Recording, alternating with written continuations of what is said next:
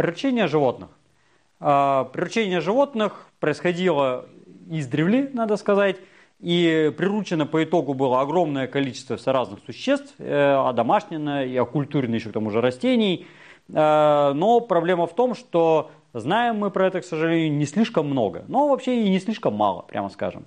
Э, мы точно знаем, что первым животным, которое было одомашнено, явилась собака. И более того, собаку, судя по всему, приручали несколько раз подряд.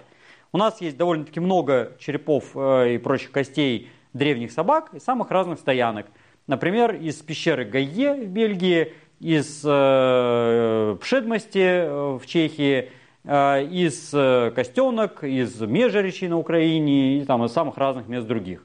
Из Франции, там, из, э, из Германии, Беркаселя. Э, самое интересное, что когда стали исследовать эти кости, сравнивать их с современными собаками, с современными волками, шакалами и пытаться выделять из них к тому же еще и ископаемую ДНК, то вдруг неожиданно оказалось, что э, вот эти древние собаки, они в большинстве своем, в общем-то, и не сильно родственны современной собаке. То есть по морфологии, ну, вроде как и собака, а по генетике вроде как и не совсем. И э, судя по совокупности данных, которые у нас есть, предки вот именно современных собак, они были приручены где-то в Юго-Восточной Азии, на территории, скорее всего, Южного Китая, и, и предком был, строго говоря, не наш серый волк лесной, а что-то очень похожее, но в таком южном, э, юго-восточно-азиатском варианте. Э, а из современных собак, наиболее похожие на вот этих древних, это так называемые динго. Только не австралийские динго, а южноазиатские динго. Э, ну, типа таких, которые бегают по помойкам Вьетнама, Э, какого-нибудь Таиланда, ну и вот примерно таких вот стран. Ну, то есть, в принципе, это такая небольшая песочно-желтая, как правило, ну, вообще любого, может быть, цвета собачонка. Хвостик у нее такой не вполне крючком, морда такая самая никакая. И вот, э, ну, такая дворняжка-дворняжка, в общем, если срок говорить. Но именно из таких собак, судя по всему, получились все остальные. При этом еще до этого момента, как я уже сказал, много раз приручали и других собак. Э, допустим, в разбойничьей пещере на Алтае есть собака с древностью 30 с лишним тысяч лет. Э, там, видимо, своя была линия домашнего. Как происходило вот это самое домашнего? Большой вопрос. Э, есть предположение, что люди с собачьими, они, поскольку занимали одну и ту же экологическую нишу, то в какие-то моменты могли на охотах просто пересекаться. А поскольку и люди очень коммуникабельные и стремятся как-то сорганизоваться, и собачьи тоже коммуникабельные, тоже стремятся организоваться, то может быть иногда как-то так случайно получалось, что охота вместе дает больше результат. Э, кроме того, вокруг поселений древних людей всегда хватало помоек, всегда валялись какие-то огрызки, и какие-то не самые боязливые псовые могли туда подбираться, чтобы подбирать эти огрызки. Э, ну, в принципе, э, вокруг современных поселений периодически такое же самое происходит. И тоже какие-нибудь там лисы, ну, если в Америке койоты, если в Средней Азии шакалы – если где-то еще, то и волки, они могут где-то побираться в окрестностях. Э, и с какого-то момента эти самые волчи перестали бояться людей, ну, это, собственно, первый путь, э, первый шаг, вернее, к домашнему. Более того, известны эксперименты с лисами, проведенные в Новосибирске, когда единственным критерием, который шел как бы, для отбора, это была непугливость по отношению к человеку, доброжелательство по отношению к человеку. И по факту Э, были выведены эти самые добрые лица, но совокупно вместе с этой добротой и непугливостью пошли такие признаки, как э, хвост крючком, уши э, веслоухие, э, пегая масть, они начали лаять, ну и, в общем, как бы по многим параметрам стали весьма похожи на собак. Так что, э, видимо, вот эти внешние изменения как бы собачьи, это просто побочный эффект Э, небоязливости собак. Э, то есть это такое дезадаптирование как бы и э, дестабилизирующий отбор, который увеличивает норму изменчивости и создает какие-то признаки, которые как бы в дикой природе сами по себе бы никогда не возникли, а отбор бы их отсек.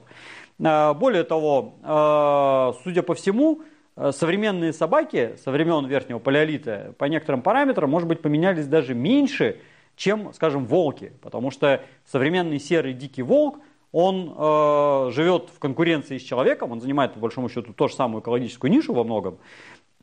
И люди успешнее, они хорошо вооружены. Поэтому в тех местах, где людей чуть побольше, а, люди этих самых волков гоняют. И отбор волков шел а, гораздо более интенсивный, и пресс на них из такого отбора шел гораздо более мощный, нежели на собак. Потому что собакам не надо было принципиально самим меняться. Ну, если только их там, не выводили какие-то экзотические породы. А если это просто сказать там дворняга, то ну, дворняга и дворняга, здесь ничего больше надо.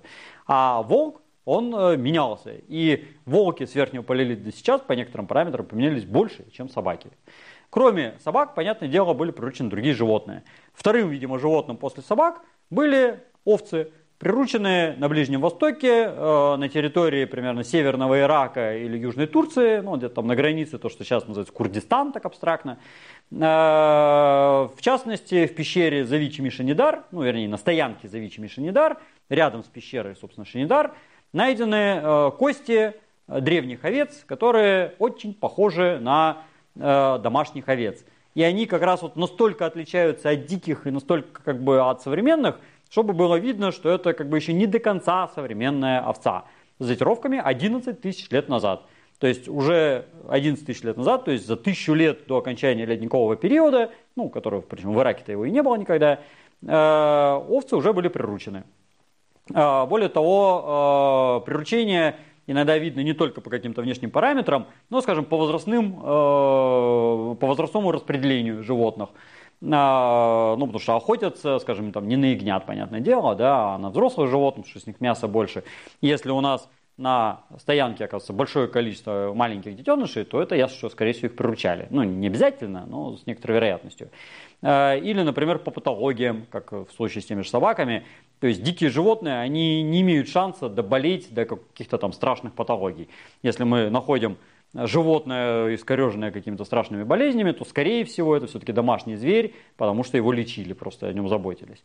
А, овцы, понятное дело, были приручены с очевидной целью стричь их шерсть и есть их мясо.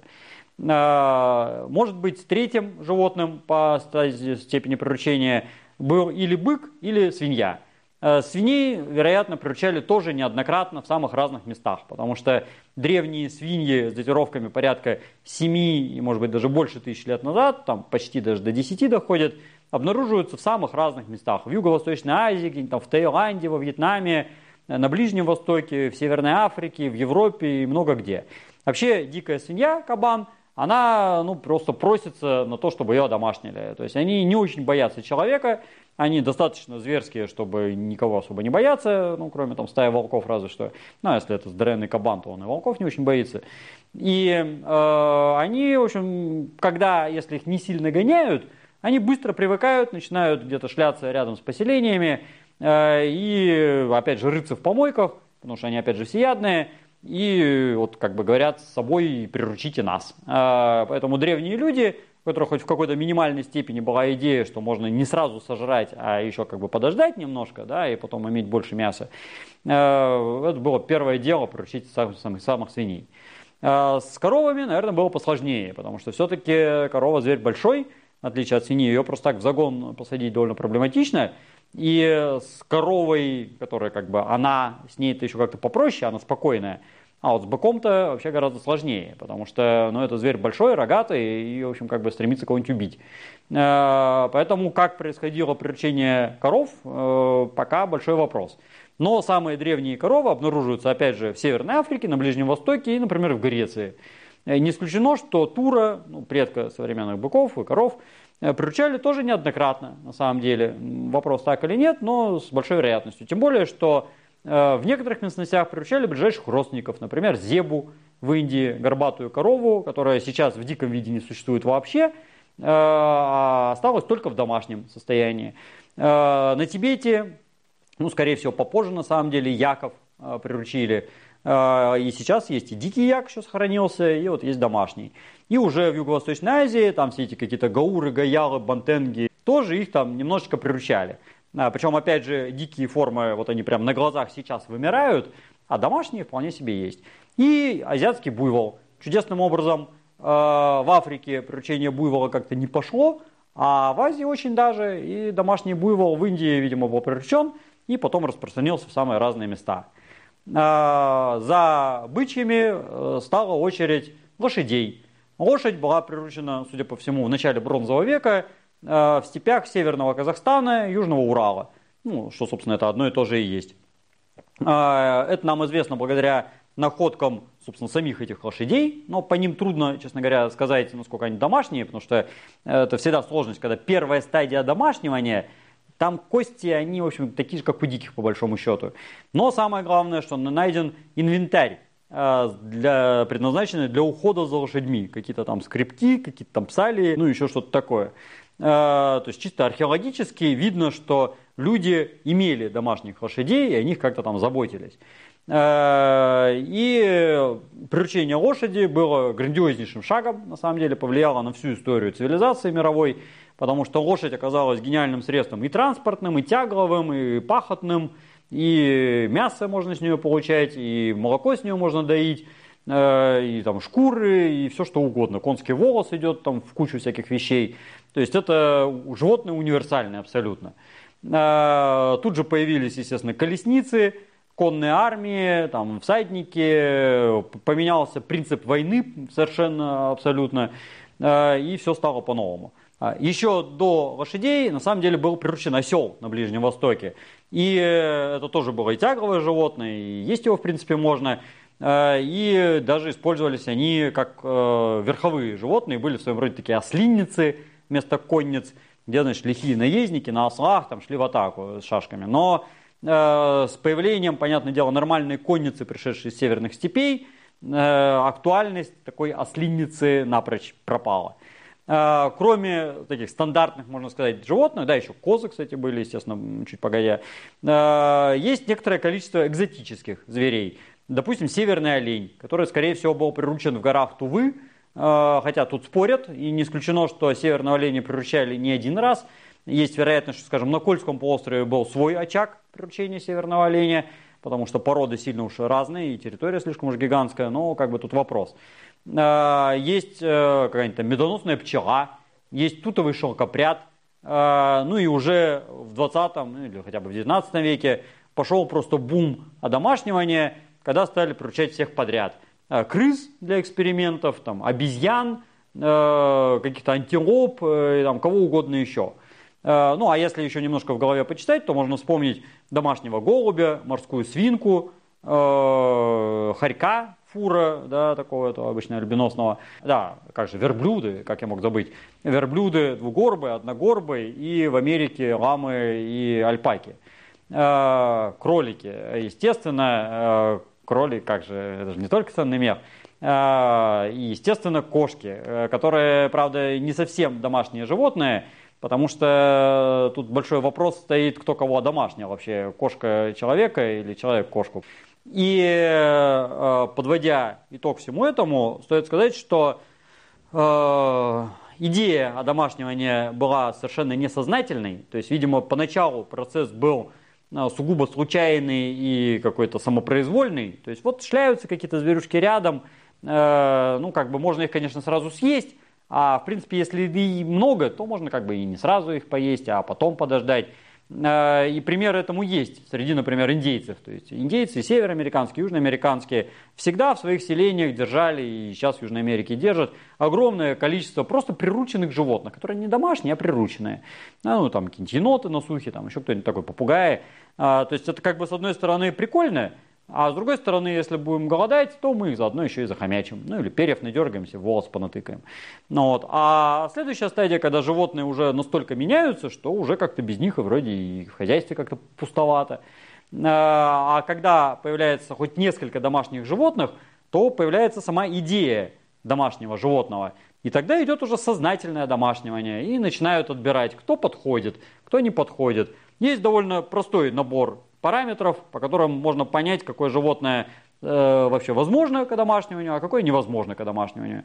Ну, показатели достаточно банальные на самом деле. Это непугливость, да, чтобы животное просто не боялось человека, чтобы оно не было слишком злобным, опасным и вредным каким-то, да, там, ну, носорога, допустим, проблематичное а, домашнее, чтобы э, с него была какая-то польза, э, чтобы оно желательно быстро росло и быстро размножалось, Желательно, чтобы оно было не территориальное, не слишком быстро бегало и не имело каких-то очень хитрых э, форм ухаживания, там, э, чтобы они были желательно не моногамные, хотя есть гуси, например, которые, в общем, изначально были моногамные. Кстати, да, я птиц забыл совсем, но еще есть масса птиц. Можно, например, конечно, одомашнить медведя, но он слишком злобный. Можно одомашнить слона, но он тоже огромный, он очень долго живет, пока он вырастет. У него срок беременности один, да, пока дождешься какая-то польза, чтобы от него была, уже сам помрешь. То есть э, есть просто ограничения. И в этом смысле показательно, что некоторым территориям не повезло. Ну, допустим, в Австралии как-то туговато с животными, которых можно одомашнить. И даже уже когда европейцы пришли уже с идеей одомашнивания, не то, что-то как-то не особо кого в Австралии одомашнили. Кенгуру, ну, оно слишком тупое, и как бы польза от него мрет чуть что. Э, ну, как-то смысла одомашнивать особо нет. А кому-то повезло. Вот э, Средиземноморскому поясу повезло. Там тем более сложилось идеальное условие в том смысле, что были и животные, годные для домашивания, и растения, годные для культуривания. Ну а когда возникает уже идея производящего хозяйства, то ее уже не остановить. Она захватывает новые территории, мы выводим новые породы, новые сорта растений, и производящее хозяйство шагает по планете.